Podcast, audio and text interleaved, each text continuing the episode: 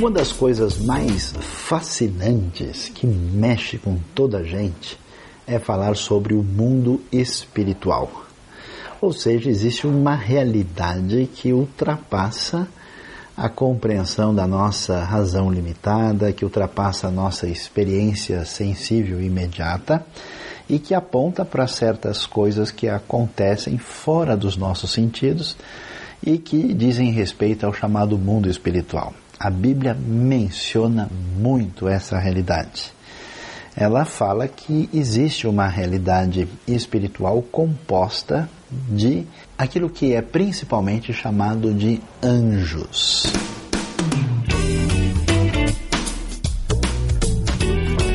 A palavra anjo, que é referência a um ser espiritual, quer dizer literalmente mensageiro e muitos textos da Bíblia fazem referência a uma espécie de ser do mundo espiritual enviado por Deus.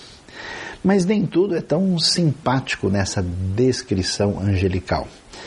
A teologia vai comentar aquilo que a Bíblia apresenta, falando sobre anjos bons e anjos maus. Essas criaturas que existem além da dimensão humana Uh, muitos deles são chamados de anjos maus, ou melhor, espíritos maus, e até mesmo por uma palavra mais pesada e mais forte, que são demônios. Enquanto que aqueles que são seres ligados ao bem e que estão a serviço de Deus são chamados de, principalmente de anjos. Aparecem outros nomes específicos como querubins ou serafins, uh, certos nomes específicos, mas de modo geral eles estão nessa classificação que é chamada de uh, seres angelicais. E a pergunta é: que seres são esses? A Bíblia vai deixar muito claro que não existe outra fonte de criação no universo. Não podemos dizer, por exemplo, que os seres do bem têm origem em Deus e os outros seres têm origem em alguma outra fonte. Não. Todos os seres, todas as criaturas são feitas por Deus e, portanto, Deus é o Criador e o Senhor de todos os seres espirituais, sejam eles bons ou maus. E como é que a gente entende que um Deus poderoso e bondoso tem no meio da sua criação anjos maus? Interessante da história de Jó, por exemplo, quando os filhos de Deus, uma expressão usada para se referir aos anjos na Bíblia hebraica, ah, os filhos de Deus foram comparecer perante o Senhor e Satanás veio no meio deles. Que coisa mais diferente e estranha é essa? A Bíblia vai deixar bem claro que os seres humanos, assim como os seres angelicais, foram criados com capacidade de arbítrio de liberdade. E houve um momento quando, na presença de Deus, antes da própria queda humana, houve uma rebelião na presença de Deus. Em Lucas capítulo 10, Jesus vai mencionar que via Satanás cair do céu. Então as indicações são nítidas que Satanás e podemos assim chamar os seus exércitos, seres que, em sintonia com ele, rebelaram-se contra Deus e perderam a sua posição, uh, sendo assim então descrito posteriormente como anjos maus ou propriamente como demônios. Entendendo isso, o que, que nós podemos dizer sobre os anjos na Bíblia?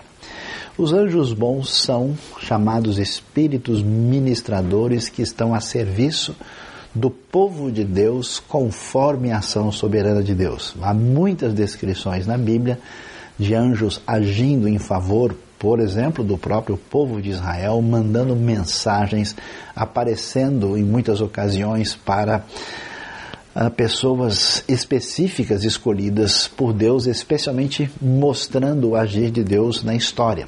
A mesma coisa nós vemos no Novo Testamento. Veja que o anjo Gabriel vai aparecer a Maria na ocasião do nascimento uh, de Jesus. Os anjos vão proclamar uh, o famoso cântico, glória a Deus nas alturas, no momento em que Jesus nasce. Os anjos estão presentes na vida ah, do próprio ministério de Jesus, na vida de Jesus e também na história da igreja primitiva. Então, os anjos existem e eles estão numa dimensão ah, fora da nossa percepção imediata.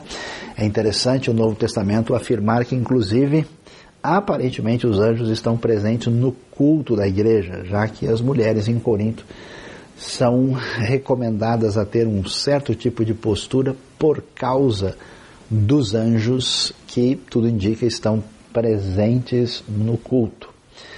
Uh, muita gente pergunta uh, como é que são esses anjos, eles são uh, uma espécie de ser puramente feito de espírito e mais nada.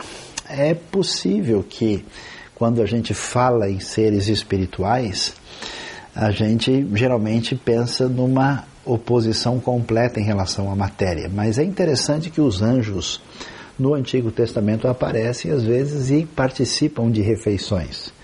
Eles lutam, ah, eles parecem ter uma consistência física. E quando a gente lembra que Paulo menciona que há corpo espiritual, falando do corpo da ressurreição, é possível que os anjos não sejam exatamente uma coisa etérea, uma espécie de fumacinha translúcida, uma espécie de projeção de imagem, mas sejam seres que tenham uma espécie de corpo espiritual, já que essa ideia de uma alma vagando sozinha é meio estranha na visão bíblica da realidade, mas isso ainda é muito misterioso e a Bíblia não entra em detalhes para falar de como é que esses anjos são. Eles estão atuando em favor do povo de Deus, eles aparecem muitas vezes com aquela ideia de guardar, de a, de alguma maneira servir a esse povo, por isso que surge a tradição histórica de anjo da guarda, aquela ideia do anjo do Senhor acampar-se ao redor daqueles que o temem e ele os livra. Ah, mas, de qualquer maneira, apesar de tudo isso, os anjos, atenção, não devem ser procurados, não devem ser venerados e nem devem ser adorados. Eles servem o povo de Deus interessante observar o apóstolo João lá no Apocalipse, em Pátimos, quando o anjo aparece para falar com ele e ele prostra-se diante do anjo e isso é rejeitado na hora porque o anjo, como João, também é servo de Deus, ninguém deve venerá-lo, ninguém deve procurar o seu anjo para melhorar a sua vida, pois o anjo quer encaminhá-lo na busca de Deus e da sua relação com Deus por meio de Cristo Jesus. Agora, como entender então os espíritos maus, os anjos maus? Esses demônios estão em atuação. O mais poderoso e forte dos demônios é chamado de Satanás. Eles estão organizados e eles são rebeldes contra Deus. Eles lutam contra a igreja de Deus. A luta de Satanás contra Deus é uma luta ineficiente, ele nunca poderá fazer nada. Satanás não é o Deus do mal, não é uma espécie de poder equivalente, ele é apenas uma criatura. Por isso que a Bíblia vai anunciar a ideia nítida de que Satanás ah, é uma criatura, está sujeito a Deus, como a gente vê em Jó, mas ao mesmo tempo é um opositor, é um adversário, é um caluniador da igreja, do povo de Deus, e existe uma ação espiritual do mal contra o povo de Deus e a obra de Deus em toda parte é arquitetada por esses seres do mal. Por isso que a igreja está envolvida naquilo que a Bíblia vai ser clara ao dizer que há uma batalha espiritual. Isso não é uma referência puramente psicológica, não é simplesmente um conceito sociológico.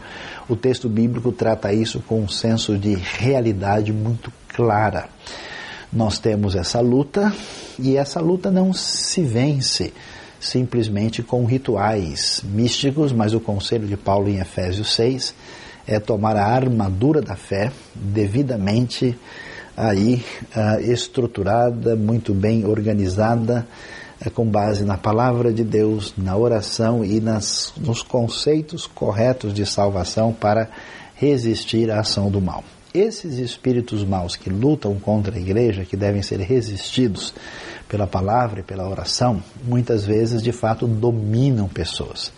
Por isso é interessante e surpreendente ver que existe, conforme a Bíblia nos apresenta, a ideia de possessão demoníaca.